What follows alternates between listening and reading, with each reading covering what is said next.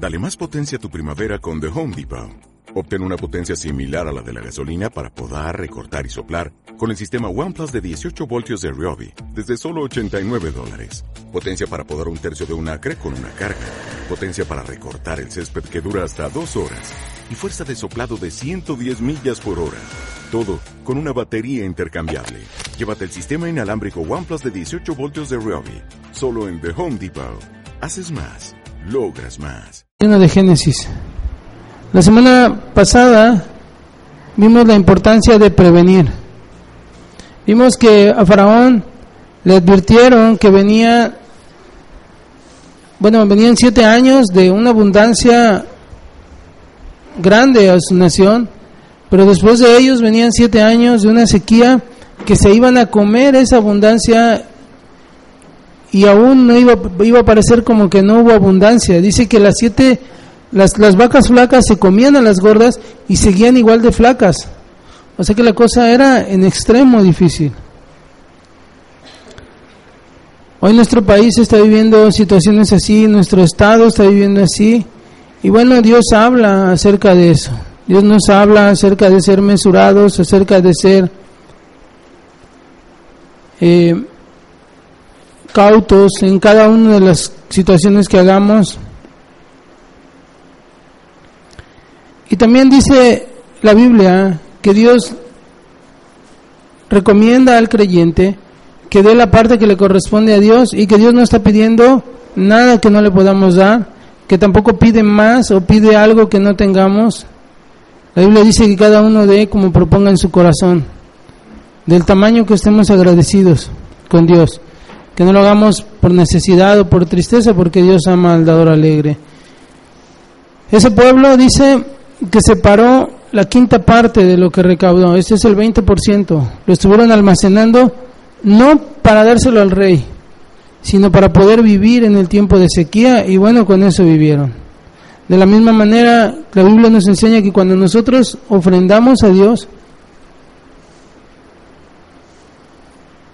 Cuando hay tiempos de escasez, Dios ve que hemos ofrendado, que hemos sido fieles y Él nos da. Pero bueno, vamos entonces a ver lo que dice la Biblia. Génesis 41, 44. Y dice, y dijo Faraón a José, yo soy Faraón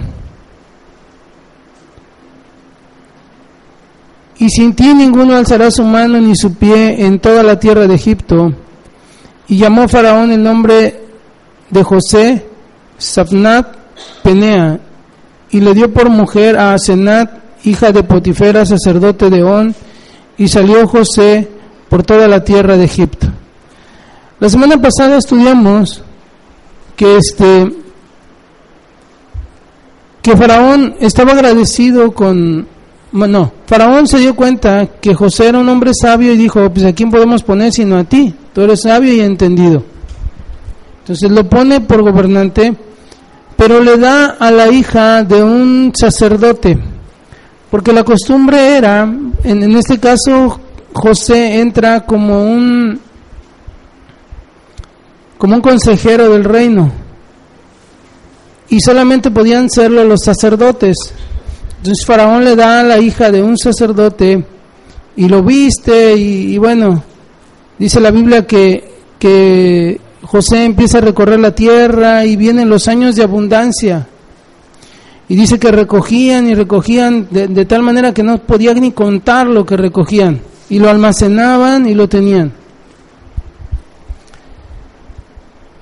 Y en el verso 49 dice, recogió José trigo como arena del mar, mucho en extremo, hasta que no, hasta no poderse contar porque no tenía número. Y nacieron a José dos hijos, entre quien antes que viniese el primer año de hambre, los cuales le dio a luz a Senat, hija de Potifera, sacerdote de On. Y llamó José el nombre del primogénito Manasés, porque dijo, Dios me hizo olvidar todo mi trabajo y toda la casa de mi padre.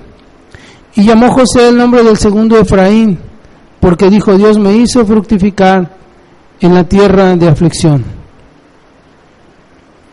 La enseñanza de hoy la centraremos en estos dos versos. Como vamos, como hemos venido estudiando, puedes checarme esto porque creo que no está trabajando. José era el orgullo de su papá, ¿se acuerdan? Era el niño consentido. Era al que amaba más que a todos sus hijos. Y, y Jacob nunca tuvo empacho en ocultarlo. Y eso provocó problemas con sus demás hijos que se fueron en contra de José. Dejaron, dejaron ir toda su ira, todo su rencor, todas sus frustraciones sobre la vida de José. ¿Por qué? Porque toda esa, toda esa, ese favoritismo que Jacob tenía hacia José, pues era marcado y todos los hijos lo vieron. Y entonces comenzó a nacer entre ellos resentimiento, rencor, todo ello no hacia su padre, sino hacia José. José era ajeno a todo eso, o sea, José se manejaba de una manera ingenua en todo eso. Incluso cuando tenía sus sueños iba ingenuamente y se los contaba y no, miren, ¿qué creen? vi los manojos de ustedes y los míos y los ustedes se inclinaban a mí y pues era echarle más sal a la herida. Todo esto fue provocando que los que sus hermanos leímos que no le hablaban pacíficamente, le, le hablaban de una manera violenta todo el tiempo. Eran eran este malos hermanos con él hasta el punto de planear matarlo encontraron una cisterna, ya lo estudiamos, lo aventaron ahí, de ahí lo vendieron. Y José llegó a Egipto como esclavo. Después de ahí, injustamente fue acusado y llegó a la cárcel, a la cárcel, y no cualquier cárcel. Todo esto era un trato que Dios iba a tener con José por la posición que él iba a ocupar. Alguien dirá, bueno, a lo mejor yo no voy a ser rey de Egipto, ¿no? No, pero la escritura dice que ahora somos reyes y sacerdotes. Y la posición que ocupamos es una posición privilegiada delante del reino de Dios. Porque además nos miran, la gente nos mira. La gente nos oye. ¿De qué manera nos conducimos? Y en estos pasajes podemos encontrar y centramos que evidentemente había dolor en el corazón de José. ¿Por qué? Porque era, era humano.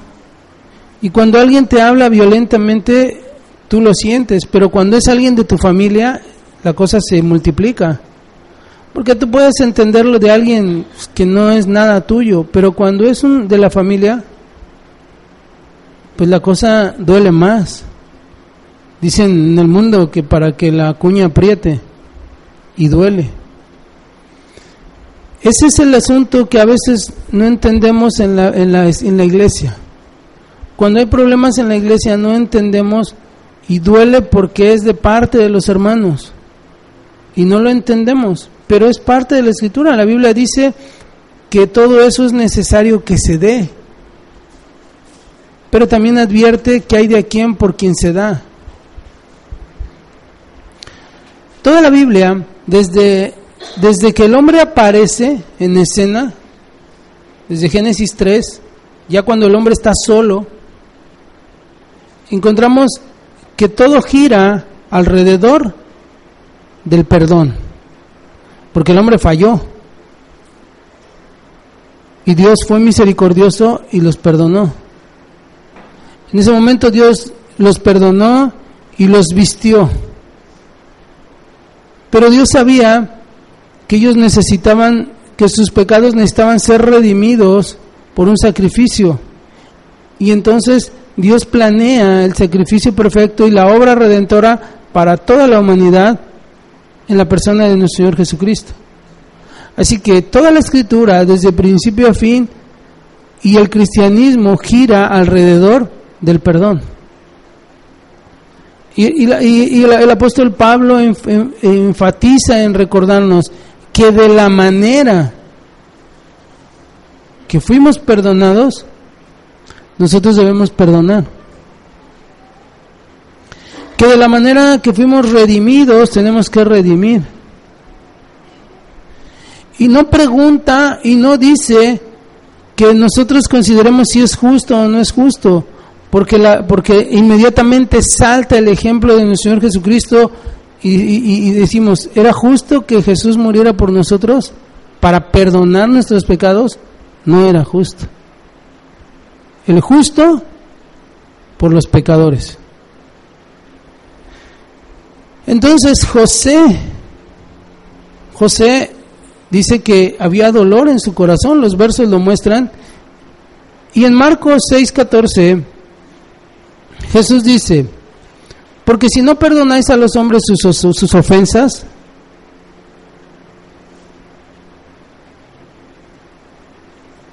porque si no perdonáis a los hombres sus ofensas, este, es que escribí mal aquí, 6:14, ¿no? Mateo, perdón, sí, Mateo 6:14. Os perdonará también a vosotros, porque si perdonáis a los hombres vuestras ofensas, os perdonará también a vosotros vuestro Padre Celestial. La palabra perdonar que aparece aquí es enviar lejos. Enviar lejos qué? Bueno, algo que hay en nuestro corazón. Algo que nosotros guardamos en el momento o, o- abrazamos en el momento que hay una ofensa. En el momento que hay que alguien provoca dolor en nosotros, en el momento que alguien te humilla, en el momento que alguien te roba, en el momento hay algo pasa en nosotros y dice la Biblia que nosotros tenemos que enviar lejos eso. Rencor, ira, amargura, no sé. Dice la palabra ofensa habla de error, dice desliz, desviación, error, transgresión, intencional o voluntaria, pecado, falla, delito. Verso 15. Mas si no perdonáis a los hombres sus ofensas, tampoco vuestro Padre os perdonará, nos perdonará vuestras ofensas. En la traducción viviente dice, pero si te niegas a perdonar a los demás, tu Padre no perdonará tus pecados. En Génesis 41, verso... Oh, ya me perdí. 51, dice, y llamó José el nombre del primogénito Manasés, porque dijo, Dios me hizo olvidar todo mi trabajo y toda la casa de mi padre. Pregunta.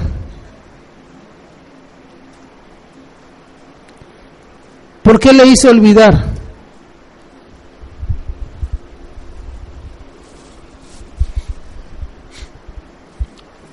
¿Por qué tenía que olvidar José?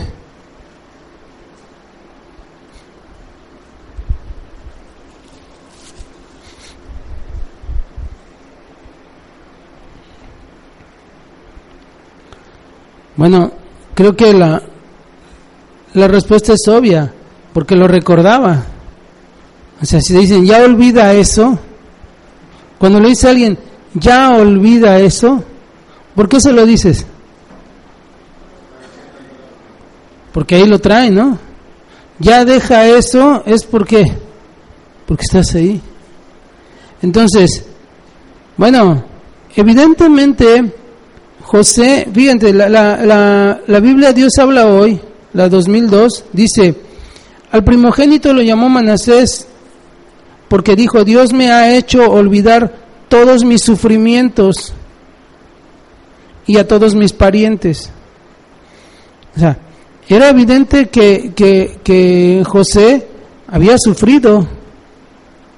Era evidente, en, en, la Reina Valera dice todo mi trabajo, ¿no? Pero ahí habla de todo lo que había sufrido.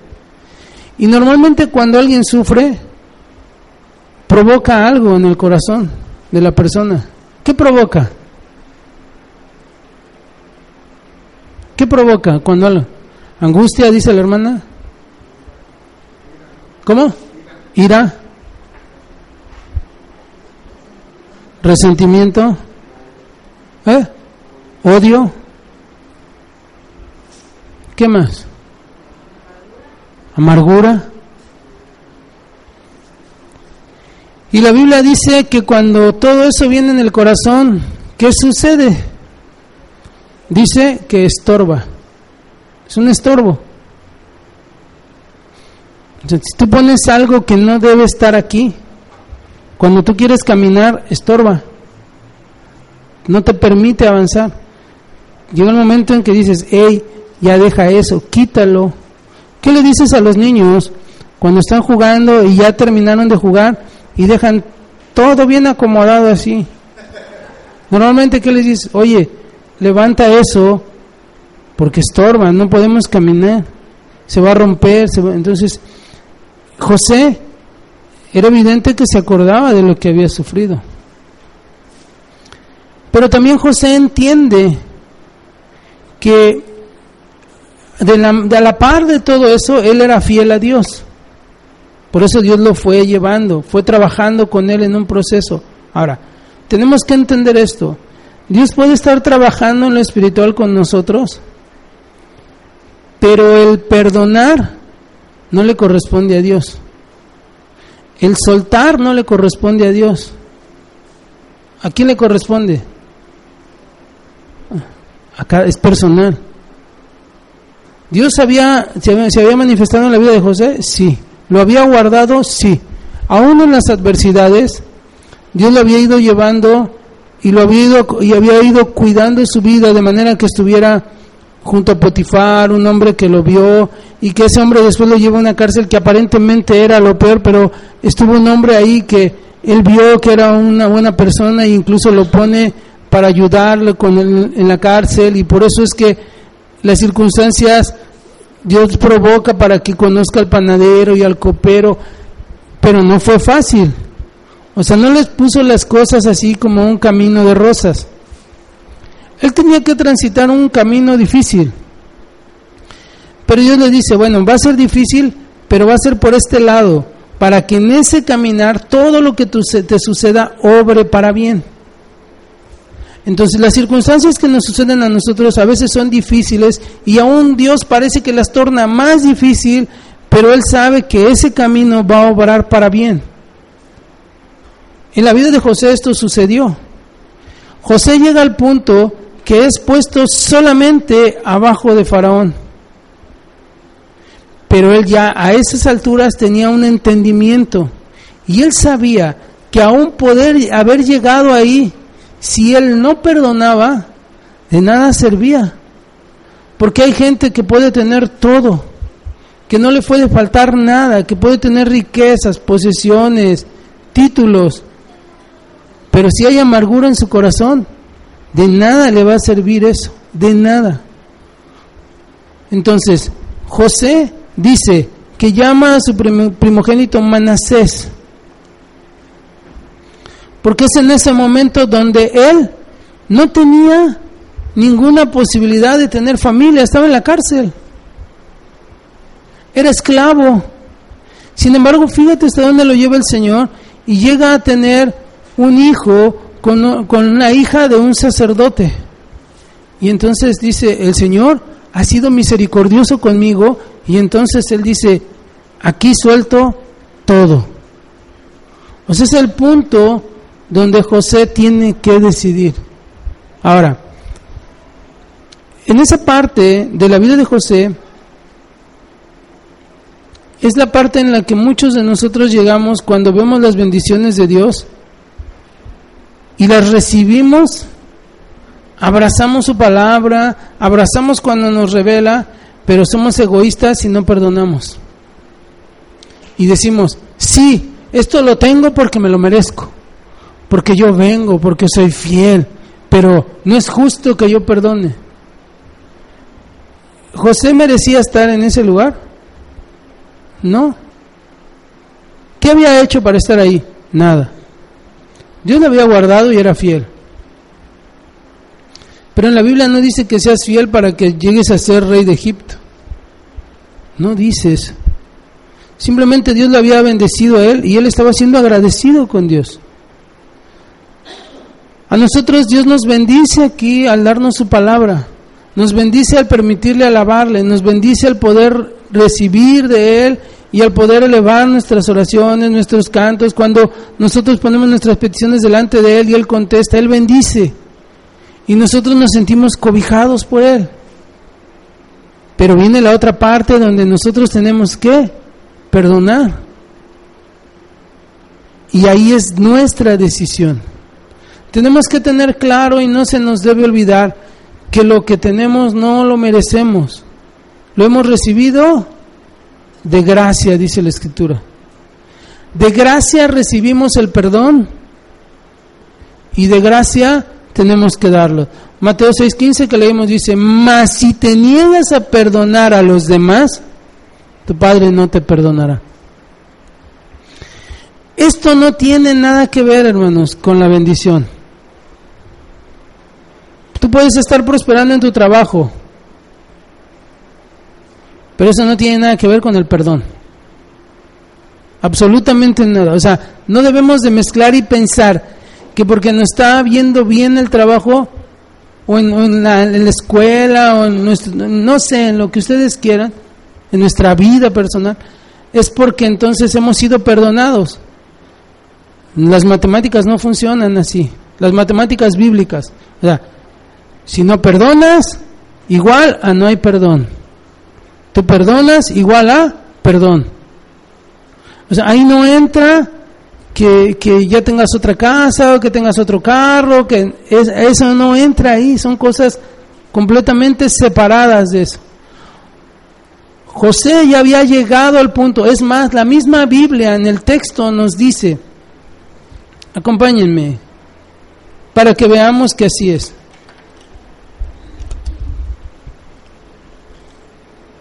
41, 50 y 54. No, 50 y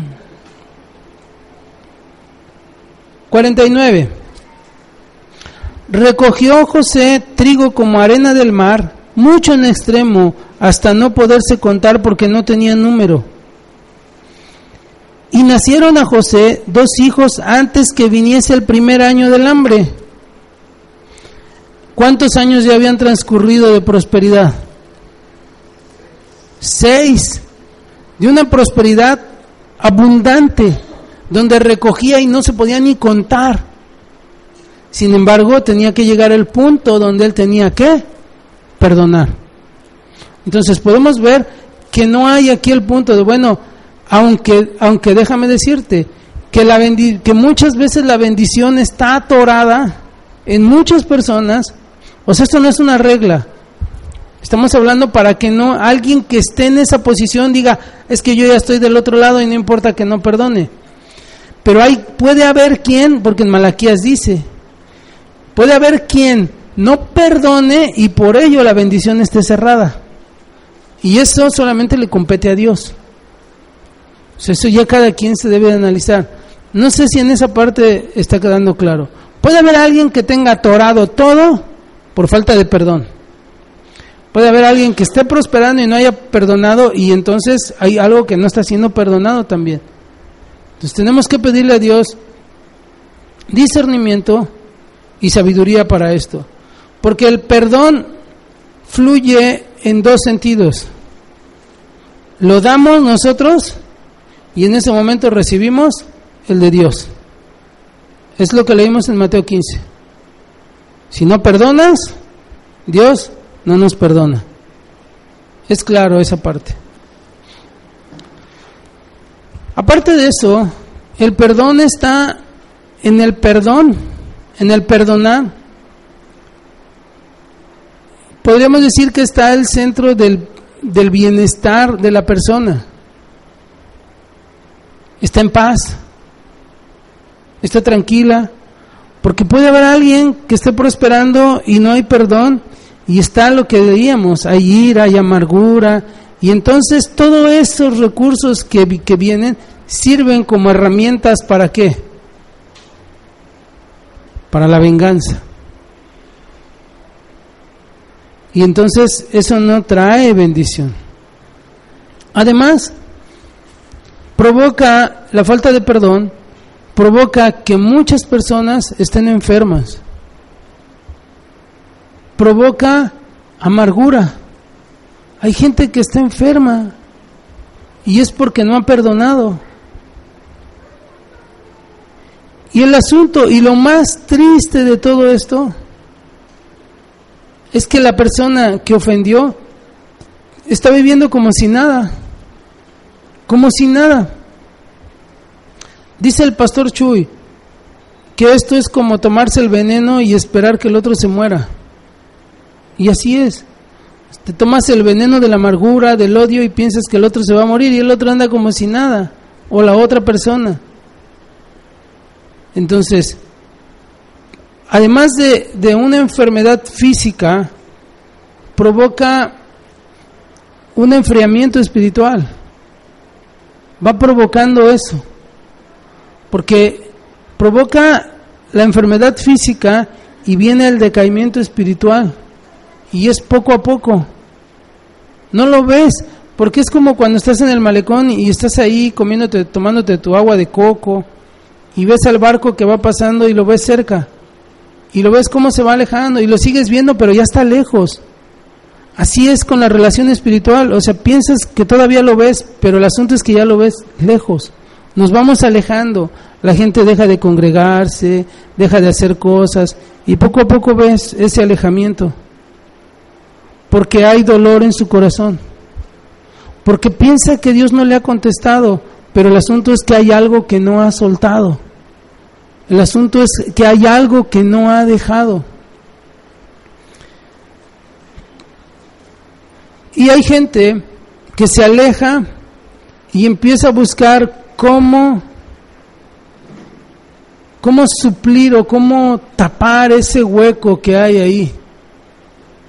Y hay gente que se, se dedica a gastar, se dedica a viajar, se dedica a trabajar, tratando de llenar ese vacío espiritual que provoca el, el, alejamiento con Dios. Hay gente que se mete en adicciones. Es como una válvula de escape, pero por dentro no hay paz.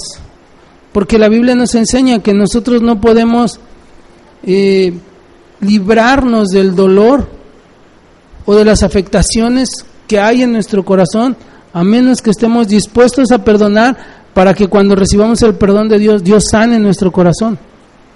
Es que mira, tú tienes una herida y está infectada, tiene pus ahí, ponzoña. Y tú vas con el médico y le dices, necesito que me vende esto. ¿Y el médico qué te va a decir? Que no puede venderlo. ¿Qué tiene que hacer primero? decir, es que hay que sacar primero todo eso para curarlo. No podemos curarlo así, hay que sacar. Y no, es que va a doler. Y a veces tienen que exprimir y sacar todo y duele. Bueno, nosotros queremos que Dios sane nuestro corazón. Y le decimos, sáname, Señor. Y dice, pues saca toda la pus que tienes. Saca esa raíz, suéltala, para que yo te sane. Pero a veces no queremos hacerlo, porque sentimos que no es justo. Porque creemos que no se vale. Porque creemos que la otra persona no se lo merece. La pregunta es, ¿nosotros merecíamos el perdón de Dios? No. Los hermanos de José merecían el perdón. ¿Le fueron a rogar el perdón a José? ¿Le suplicaron que lo perdonara? Porque ese es el punto. A veces nosotros estamos dispuestos a perdonar hasta que alguien te suplique. Y entonces estás dispuesto a otorgar el perdón. Pero la Biblia dice que no había quien buscara a Dios. Que todos estábamos como todos habíamos pecado, estábamos condenados a morir y no había quien le buscara. Mas Dios mostró su amor hacia nosotros y envía a su Hijo y nos perdona. Hace el sacrificio y nos invita a venir a la cruz. Entonces, el perdón no es algo que nosotros podamos condicionar. Lo puede condicionar alguien inconverso. Pero el cristiano no lo puede condicionar. El cristiano no puede condicionar el perdón porque eso tendría una consecuencia espiritual en la vida de la persona que no lo otorga. Si tú no perdonas, la comunión con Dios no va a ser la que debe de ser porque hay algo estorbando, hay pus ahí, hay una raíz ahí que estorba. Dice la escritura que hay, nuestras oraciones no suben porque están contaminadas. Ahora, podemos decir, no es justo. Espérame. Perdonar no quiere decir que estás aceptando lo que hicieron o lo que te hicieron. Jesús nos perdonó a nosotros, ¿sí o no? ¿A quién le ha perdonado Jesús? Levante la mano. ¿Y eso quiere decir que tienes permiso de seguir haciendo lo que hacías? No. Cristo nos perdonó en la cruz, ¿sí o no? Él dijo, y, y, la prueba está, miren, cuando Él venía, cuando venían los hombres enfermos a causa del pecado, venían a Él y Él los perdonaba, los sanaba, ¿y qué les decía? Ve, vete y no peques más. Entonces, el perdón para el cristiano es una obligación, no es negociable. Nuestra, nuestra instrucción es perdonar. Si no perdonamos, no recibimos el perdón de Dios. Pero eso no quiere decir que aceptes lo que te hicieron. No, no, tenemos que, tenemos que tener eso bien claro. Imagínate, alguien entró a tu casa a robar. Y ojo con esto. Si es un inconverso, ¿qué, ¿qué podemos hacer ahí? Ya lo sabemos. ¿Qué podemos hacer? Están las leyes ahí. Y tú, lo, tú levantas un acta y bueno. Pero si es alguien, un hermano, ¿Qué tienes que hacer? Dice en Corintios, ¿qué dice? Que tienes que soportar qué? La ofensa.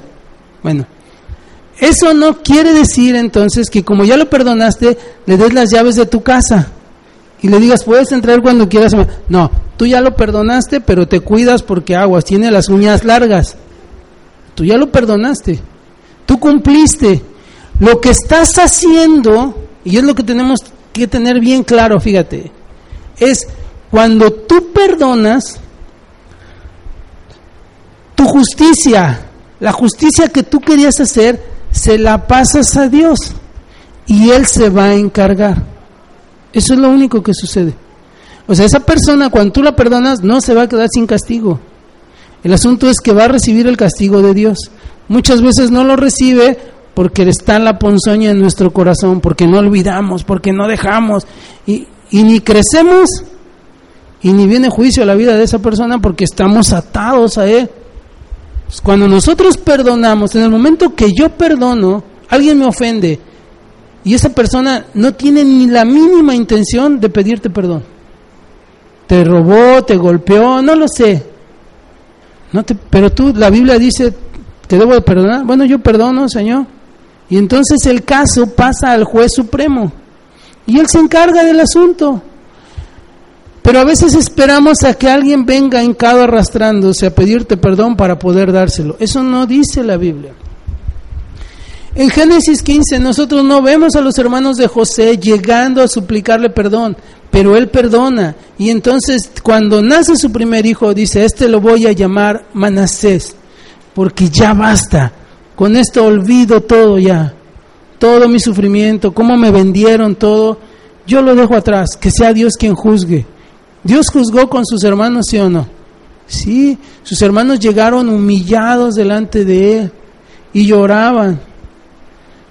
Pero ese fue asunto ya entre Dios y ellos.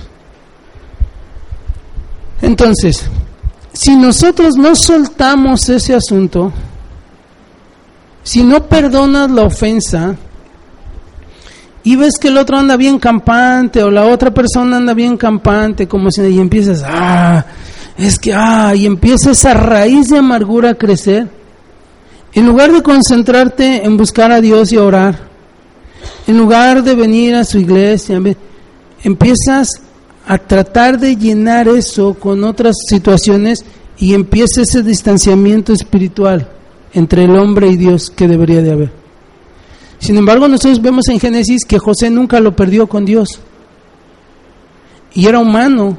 Él recordaba todo lo que hacían. Ahora, perdonar no quiere decir olvidar. O sea, Dios no te borra la mente. Si alguien te ofendió, no se te va a olvidar. Porque es parte de nosotros. O sea, tú te debes de acordar. Y a lo mejor te vas a mover a misericordia o te vas a cuidar igual. Jesús, en la Biblia encontramos a Jesús como ejemplo. Él perdonaba a los que lo ofendían, sí o no. Pero, pero eso no quiere decir que se juntara con ellos. Nunca lo ves de la mano de los fariseos o de eh, los hipócritas. Él los perdonaba. Dice, Padre, perdónalos. Yo está. Pero no andaba con ellos. El perdón tampoco te obliga a caminar con alguien para decir, no, es que ya lo perdoné y, ni modo. No, no, no. Tú lo perdonas, pero, o sea, dice la Biblia que tenemos que ser mansos. No. No confundamos. Sí, sí. Entonces, tú perdonas, pero bueno, dice Señor, bueno, ahí tú encárgate. ¿No? No estamos obligados a eso. Jesús no caminó con aquella gente que lo rechazaba tampoco permitió que naciera algo en su corazón. Entonces, en la escritura vemos cómo José fue llevado y entendió que solamente esa parte, solamente el perdonar podía llevarlo a sanar su corazón y a disfrutar las bendiciones que Dios le estaba dando. Porque de qué sirve que tú prosperes si vives amargado? ¿De qué sirve que, que, que, te vaya bien en tu trabajo, que seas un excelente profesionista, pero vives amargado? Y no disfrutas lo que tienes porque hace 850 mil años alguien te hizo cara fea. no tiene caso eso. La otra persona está ahí en su casa como si nada, disfrutando la vida y tú te estás muriendo. Leía el caso de un pastor que dice que lo llamaron para que fuera a orar por un hombre que ya estaba a punto de morir. Era un hombre ya grande. Y dice que llegó y la casa vivía solo. Dicen que era un hombre que había tenido mucho dinero, pero terminó solo. La casa estaba como abandonada, pero ahí vivía él.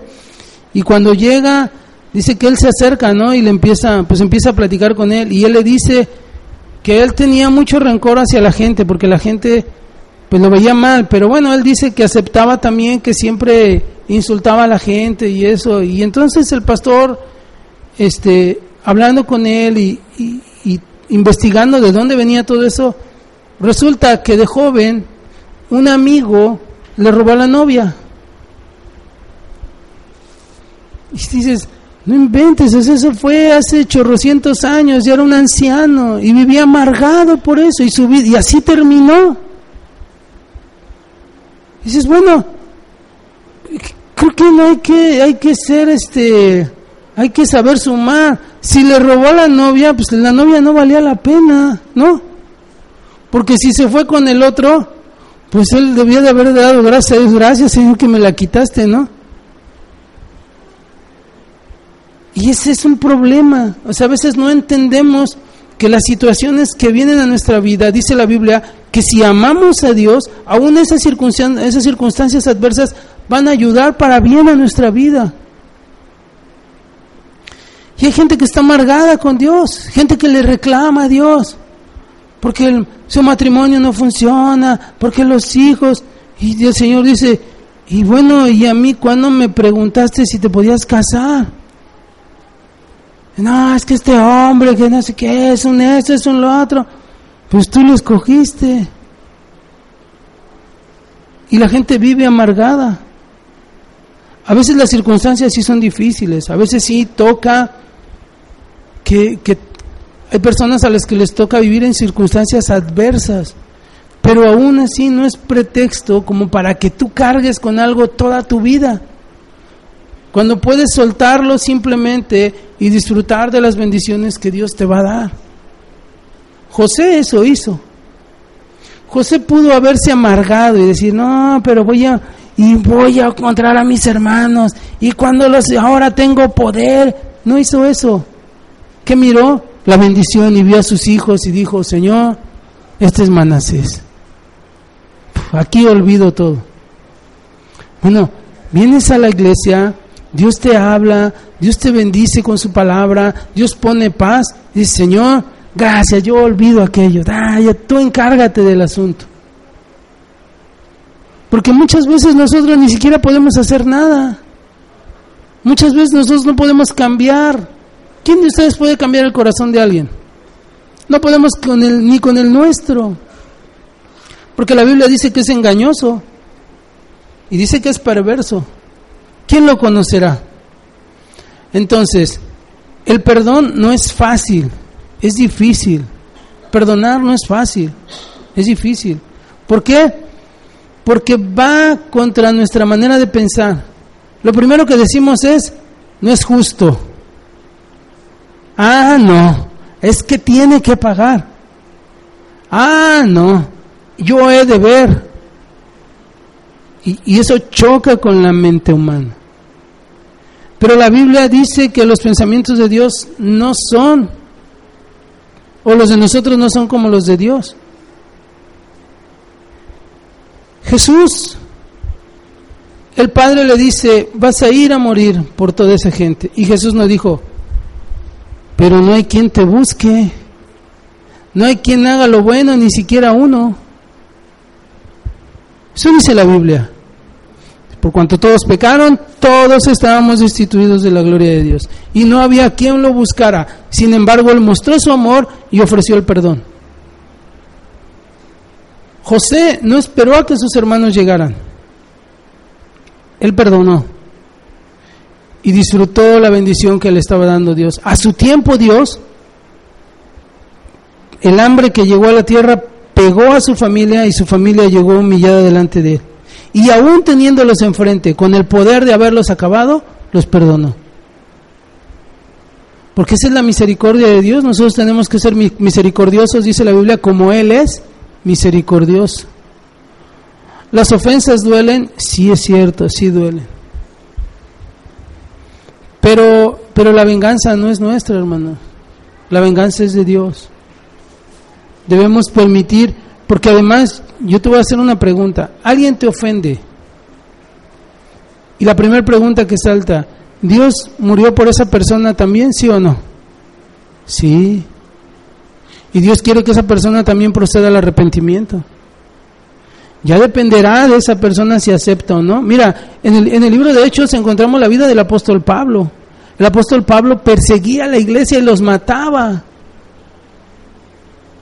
Era un tirano. En, en, creo que es en Hechos 5 encontramos que asolaba la iglesia. Metía a las mujeres a la cárcel injustamente. Sin embargo, Dios lo alcanzó. Y fue un instrumento útil para Dios. ¿Cómo saber si aquella persona que nosotros estamos condenando va a ser un instrumento para Dios? Porque déjame decirte que la gente que es más dura y más cruel para en la vida es la que es más agradecida con Dios. Porque muchas veces es la que se da cuenta de dónde Dios lo sacó. Ahora, en el entendido, tú perdonas, pero no es necesario que te lo lleves a tu casa, ¿eh? Tú nomás perdonas y déjalo allá. O sea, no es tampoco eh, la obligación. Tenemos que tener bien clara esa parte.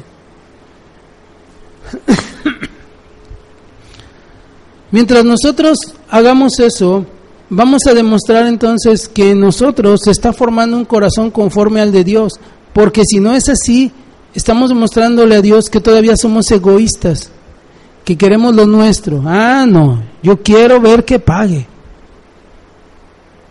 No, dejémoselo a Dios, que Dios se encargue. ¿Se acuerdan del asunto entre, entre Abraham y Sara? Ya alguna vez lo estudiamos, cuando estudiamos esa parte. Cuando Sara le da a Agar, su sierva se lo da a Abraham. Y la sierva cuando ya se ve embarazada, ah, entonces ya humillaba a Sara, ah, tú no puedes tener hijos, ahora yo soy. Y entonces Sara le decía a Abraham, mira lo que está haciendo, y ella no, él no hacía nada, decía, no, es que ¿cómo le voy a decir?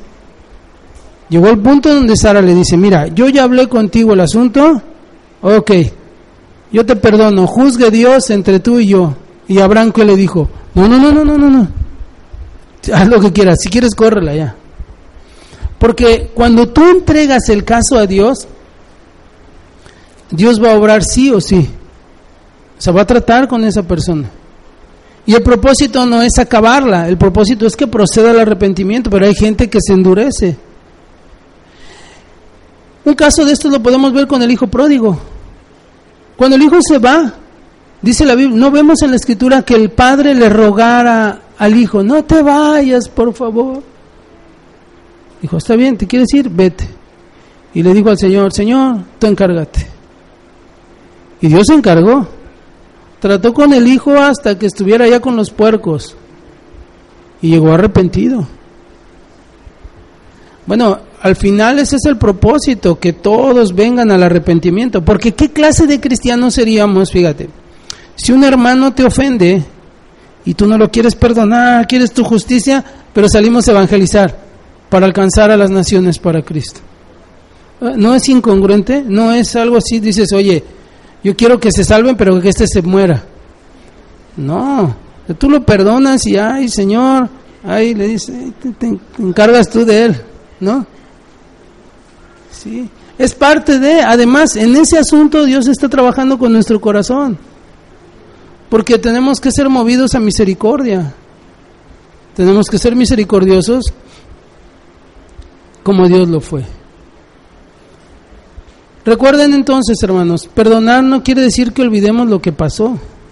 No, o sea, tú perdonas a alguien y bueno, te cuidas y, y esperas ver, si esa persona viene al arrepentimiento, te esperas ver fruto y esperas ver un verdadero cambio. Pero no porque ya perdonaste, ya lo vas a andar cargando, ¿no? Jesús perdonó a todos, pero nunca lo viste con un fariseo. Sin embargo, no quería que se murieran, murió por ellos también. Entonces, porque al final, tú perdonas a alguien, te ofendió, Tú tenías confianza en alguien, te ofende, te roba, pierde su confianza. Y bueno, con el tiempo tendrá que ganárselo otra vez. Pero para eso va a tener que dar evidencias de que de verdad ya se cortó las uñas. ¿No? Sí, no te vuelvo a meter otro pellizco. Entonces, el perdón es necesario también para la reconciliación en la iglesia. Hemos estado orando por la unidad. A veces tenemos que entender que en la Biblia, en, Juan 20, Jesús le habla a Pedro y le, habla de corderos y le habla de ovejas. En en la congregación hay corderos. Y a veces el cordero pues es pequeño. Y no necesariamente estamos hablando de los niños, estamos hablando de alguien espiritual. Puedes ver al hermano ya de 80 años todavía ahí con su pañalito, porque espiritual. Entonces, de repente a lo mejor pasaste y, estabas pensando en algo y no lo saludaste y ya se ofendió. Hermano, perdona eso. Eso es, es intrascendente. Porque si no perdonamos esas cosas, no puede haber unidad en el cuerpo. No puede haber por todo aquello que estamos orando en la iglesia debemos de aprender a perdonar. O sea, ah, es que no me saludó. Ah, pues ve y salúdalo, pues. ¿no? A lo mejor, no sé, traes los lentes sucios, o no sé. A veces de veras estamos ocupados por, por... Miren, ha habido gente que me dice, o sea, ya por WhatsApp, ¿no? Ah, hermano, este, disculpe, no, no oiga, no, no me despedí usted. No, pues sí, estaba usted ocupado. Pues sí, estabas ocupado, o sea, a veces no puedes atender a toda la gente. Pero la gente tiene que entender, o sea, no es porque tengas algo con la gente. Y esas cosas a veces provocan un asunto con los niños. No sé cuántos de ustedes vieron en las redes sociales, bueno, yo lo vi en, el, en el Universal, de un papá que se estaba peleando, creo que su hija, 14 años. Y el papá entró y le golpeó a la otra niña y le rompió la cara, no sé, y era policía luego. No sé cuántos lo vieron. O sea, hermanos, cuando los que tenemos hijos vean que hay algo pasa, entendamos que son niños. Porque a veces los papás se enojan con los papás porque los niños se pelearon. Y entonces estamos hablando de, ya no sabes quién es más niño, si el niño o el otro niño. Sí, o si de repente tu hijo hace algo y algún hermano le dices, oye, no. A las mamás, ah, es que le dijo a mi hijo que no. Pues si que querías que le dijera que sí, rómpelo. No, o sea, tenemos que tener una actitud de, bueno, a los niños hay que formarlos. Y cuando se les niega algo, pues es por algo. Miren, los que, los que somos de mi generación, eso que se vive hoy no se vivía. Antes un mayor te decía no y tú tenías que respetarlo. No importaba si no fuera tu papá, quien fuera. Era un mayor y había que respetarlo. Así era. Y así debe de ser. Ese, ese, esos son principios básicos para la armonía y para la buena convivencia. Pero los chamaquitos no, a veces no respetan a los papás. tenemos que entender, cuando los que tenemos niños, a alguien le llame la atención, hermano, no te enojes, dale gracias, porque no sabes de qué lo salvaron. Alguna vez me pasó a mí, un niño, no sé, en una iglesia donde íbamos, un niño iba corriendo y se iba a estrellar con el púlpito, con el la plataforma. Y lo pesqué así, mira, y pues se jaló. No, hombre, es un lloradero y su mamá. Y le hubiera dejado que se estampara el chamaco. el asunto es que tenemos que enseñar, número uno, a nuestros hijos a respetar. A nosotros nos enseñaron que cuando llegábamos tenemos que saludar a los mayores. Y si el mayor decía no, uno decía no, pues sí, hoy no. Entonces, a veces hay, hay problemas por eso, porque no, pues es que a mi hijo no le permitieron hacer eso. No, hermano, dale gracias a Dios. Estamos, miren, créanme, a los niños cuando vienen aquí se les trata de formar. Y, hacemos muchas cosas que no se están haciendo en casas. Así que den gracias a Dios y ayúdenos también. Y que eso no sea motivo de que haya pleitos en la iglesia. Debemos de ir sacando todas esas cosas para poder nosotros avanzar, para poder caminar y ser más maduros. ¿Se acuerdan? Cuando, cuando Pedro le pregunta a Jesús cuántas veces debe perdonar, ¿qué le dijo Jesús? Le dijo, siete veces. No te digo siete veces, te digo hasta setenta veces siete. Imagínate. Esto no, ojo, no estamos diciendo que si alguien te está robando de afuera, y ah, pues ya le abres la puerta y le anotas ahí cuántas veces te va a robar. No, no, no. Estamos hablando entre los hermanos, con la familia. Tenemos que aprender a hacer esas cosas. Decir, bueno, yo perdono esto. Dios nos va a llevar, nos va a ir llevando a, a una madurez, a entender cuáles son las cosas triviales y cuáles son las cosas verdaderamente importantes, cuáles son las cosas a las que de veras debemos de ponerle atención.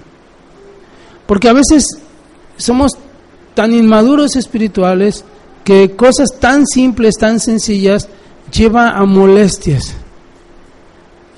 Resulta que ibas a tomar café y alguien te dice, no, es que ya no hay. Ya no me quiso dar. dice, ay, traes rayos X porque vio que ya no había café. Y hay gente así. No, hermanos. No debemos, debemos de tener un corazón, decir, bueno, ah, quién sabe qué pasaría. Génesis 41, 52.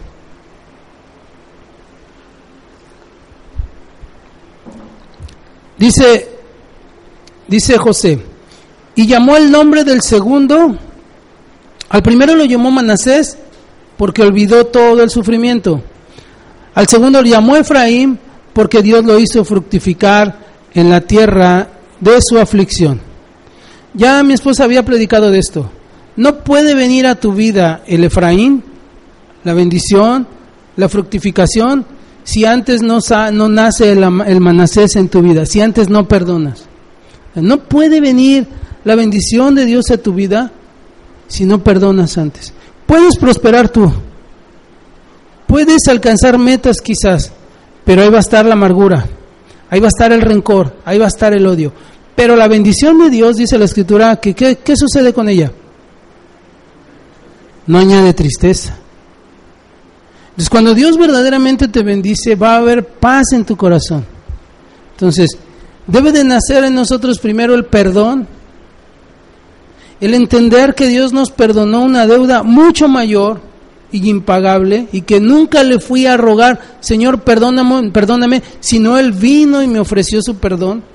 Y bueno, de la manera yo digo, ah, yo perdono, Señor, ay, tú encárgate. Y entonces va a venir el Efraín a tu vida. Van a ser toda aquella bendición que Dios tiene para nosotros. Porque si no es así, mucha gente va a usar los recursos que tenga para intentar vengarse. Y Dios no quiere eso. Dios quiere incluso, Jesús dijo incluso debemos llegar al punto que si ves a tu enemigo que tiene hambre, le lleves de comer. Porque eso fue lo que hizo Jesús con nosotros. Él nos alimentó, Él nos dio el pan de vida, siendo nosotros enemigos de Él. Efesios 4:32.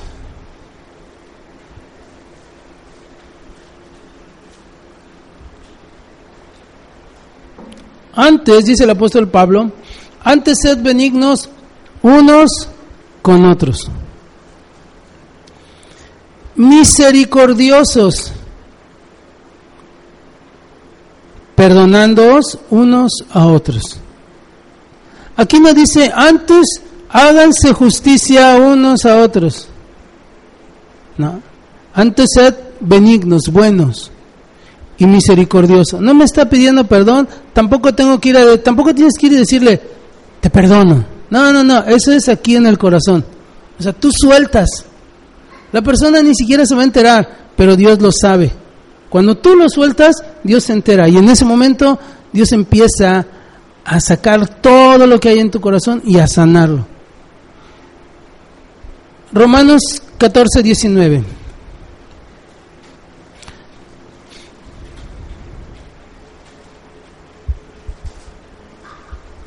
Dice el apóstol Pablo, así que sigamos lo que contribuye a la paz, a la mutua edificación.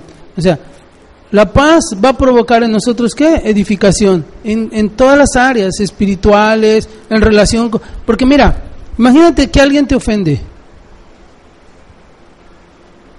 Y empieza a la ponzoña ahí, la raíz de amargura. Y ah, y contaminas a los hijos, tu esposa, tu esposo, porque siempre estás de malas, ah. Pero en el momento que perdonas y Dios empieza a sanar, viene paz a tu corazón y es es esa paz que sobrepasa el entendimiento y empieza a obrar en tu familia. Empieza a producirse la bendición de la que habla el Señor. Dicen Colosenses 3:13, soportándoos unos a otros y perdonándoos unos a otros. Si alguno tuviere queja contra otro, de la manera que Cristo os perdonó, así también hacedlo vosotros. Y sobre todas estas cosas, vestidos de amor, que es el vínculo perfecto y la paz de Dios gobierne en nuestros corazones, a la que asimismo fuimos llamados en un solo cuerpo. ¿Sed qué dice? Agradecidos. Agradecidos. Salmo 147, 3. El perdón va a permitir a Dios que obre en nuestros corazones. Dice que Él sana a los quebrantados de corazón y ¿qué hace? Venda sus heridas. No vende sus heridas, las venda. Y entonces empieza a sanar en nosotros. No tenemos que esperar nosotros ver lo que Dios haga con la otra persona. Si alguien te ofendió, que tu meta no sea ver lo que Dios va a hacer con la persona que te ofendió, sino que nuestra meta sea ver cómo Dios sana nuestros corazones y cómo Dios hace nacer ese Efraín en nuestra vida y fructifica y hay gozo, paz en nuestras vidas, en nuestros hijos, en nuestra familia, en nuestra iglesia. Y entonces se va a producir algo en nosotros contra la persona que te ofendió. Va a haber algo que decía, vamos a, ser misericordiosos. Va a provocar algo en nosotros que nos vaya, incluso dice la escritura, que si tú haces eso, dice, y la otra persona no quiere, dice que acarreas ascuas. O sea, es como rayitas más al tigre. Mira, ya llevas más puntitos ahí contra el Señor. Porque no quieren. Pero ese ya que sea asunto de ellos. Que nosotros no estemos atados a, a, a esas cosas. Que de verdad podamos vivir una vida plena, una vida feliz. Que podamos disfrutar lo que tenemos que podamos disfrutar a nuestra familia, a nuestros hijos, lo que Dios nos da de comer. O sea, ¿cuánta gente no disfruta lo que come porque en ese momento está, ah, de seguro, ya de estar con el otro, con la otra, con los otros, no sé. Eh, pues sí, tiene que comer también. No va a dejar de comer, segurito que no. Pero tú come lo que Dios te dio, dale gracias a Dios por lo que Dios te dio y disfruta lo que te dio y la paz de Dios va a abundar en tu corazón. Encontramos, vemos como el apóstol Pablo en, en Filipenses dice, en Filipenses el apóstol Pablo dice que él estaba, estaba preso y había muchos que se gozaban de que estaba preso y andaban predicando y diciendo, con nosotros sí está el Señor, nosotros estamos libres. Y el apóstol Pablo decía, mira, yo me gozo de que el nombre del Señor sea predicado. ¿Sí o no dijo así? Léanlo, ahí está. Sí, ellos van a decir que yo estoy aquí por tranza, por lo que sea, pero yo sé que estoy aquí por un propósito. Y me gozo en cumplirlo. Entonces, no había amargura en él. Él podía decir, no, voy a, ah, voy a orar al Señor para que les caiga un rayo. No, hombre, qué bueno que están predicando, ¿no? Qué bueno que más gente sea alcanzada, sea por contención o como quiera, sea por envidia. Pero están predicando. Y entonces él dice que con gozo cumplía lo que Dios le había encomendado. Bueno, si Dios te ha alcanzado, es por misericordia, es porque ha mostrado su amor hacia, hacia ti, hacia mí, y nos perdona. Bueno, es importante que perdonemos entonces para que nazca en nosotros ese Efraín, para que pueda venir la bendición de Dios a nuestras vidas. Hermano, no es necesario que vayas con la persona y le digas te perdono. A lo mejor la persona ni siquiera te lo está pidiendo y ni, ni ganas tiene de hacerlo. Este asunto déjaselo a Dios. Tampoco es necesario que lo cargues y te lo lleves a tu casa. Tampoco. Sácalo de tu corazón nada más porque está contaminando el corazón. Porque la relación de Dios que tiene que haber ahí no está fluyendo como debe porque hay algo que está estorbando y puede crecer, dice la escritura en Hebreos 12, y se va a convertir en amargura que va a contaminar a muchos. Que la iglesia sea limpia de todo eso, para que la bendición de Dios fluya en nuestras vidas. Dios dice que no ha cortado su mano. Dice, la escritura dice, si nos dio al Hijo, ¿no nos dará también todas las demás cosas? ¿Qué crees que sea para Dios darte la respuesta a tu petición? ¿Crees que sea imposible? No. El asunto es que el Señor dice, no te puedo contestar eso porque no das evidencia. porque no vas a saber cómo usarlo, porque el primer paso que es perdonar no lo estás haciendo. Entonces, comencemos por ahí. Comencemos dándole la importancia a eso. Dice en Mateo, en Mateo 6 que leímos, si no perdonamos, no somos perdonados. Entreguémosles, tienes una causa, entrégasela a Dios, déjasela a Él. Padre, yo te doy gracias, Señor, por tu palabra.